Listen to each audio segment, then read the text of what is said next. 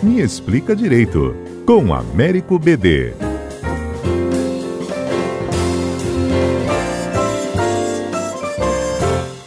Bom dia a todos. O tema do nosso quadro de hoje é um tema extremamente importante e polêmico no atual momento, que é a possibilidade ou não, a constitucionalidade ou não das operadoras de telefone fornecerem a geolocalização, fornecerem dados para os governos estaduais ou federais ou municipais sobre é, o dono do aparelho de telefone e a sua exata localização. A primeira questão importante que a gente vai precisar tratar nesse tema é diferenciar que algumas pessoas falam, ah, isso é um tipo de interceptação telefônica. Não.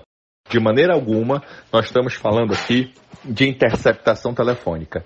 Interceptação telefônica é uma medida que necessariamente inclui a gravação da conversa entre as pessoas que estão falando no telefone.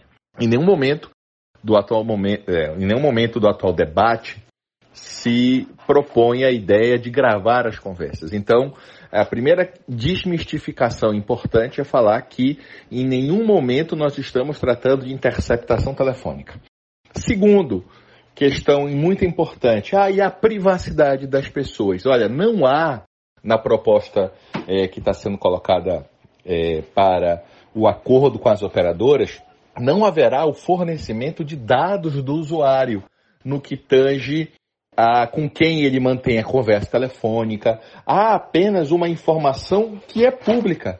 Veja, tecnicamente o direito à privacidade não é um direito absoluto. O direito à privacidade, como todos os direitos fundamentais de um modo geral, eles são ponderáveis. Nós estamos vivendo uma situação em que há um interesse público relevante, há um interesse da sociedade de fato que haja da melhor maneira possível o combate ao coronavírus e, para tanto, se as autoridades médicas recomendam o isolamento, é preciso ter mecanismos legais e jurídicos que viabilizem a confirmação de que a pessoa está isolada. Então, nós já temos uma legislação para suspeitos, para aquelas pessoas que estão de fato com o vírus, que elas são obrigadas a ficar isoladas, são obrigadas a ficar de quarentena. Então, está apenas uma técnica auxiliar que viabiliza um interesse maior de toda a coletividade. Veja, eu não acredito nem que haja, da maneira que foi feita, diferente de alguns países, né? E, e, e é, tem países que de fato há um controle total nessa técnica de monitoramento. A Alemanha já tem uma posição que parece que vai ser adotada aqui, não de você ter uma utilização de fato dos dados da pessoa, mas apenas a informação daquela localização. E é importante também deixar claro que essa medida não será uma solução para todos os problemas.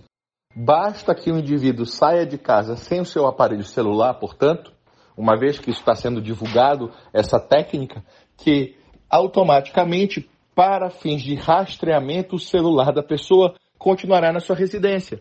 Então, é uma medida que tem também suas fragilidades.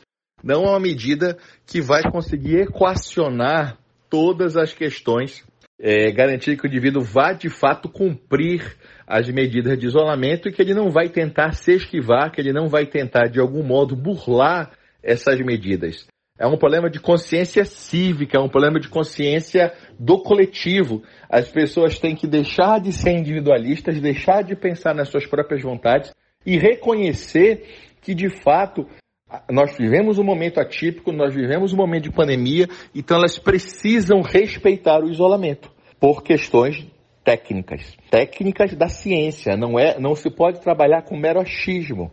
Se tem que trabalhar com normas técnicas, com padrões de reconhecimento. Então, é, para encerrar, deixo claro que do ponto de vista da Constituição e de nossa legislação, não há absolutamente nenhum óbice para que seja feita a parceria, para que possa de fato ser realizados convênios e as operadoras de telefone informem as autoridades públicas é, a localização de pessoas que estão descumprindo o isolamento e as medidas de proteção a toda a sociedade. Muito obrigado. Semana que vem estaremos de volta. Um abraço.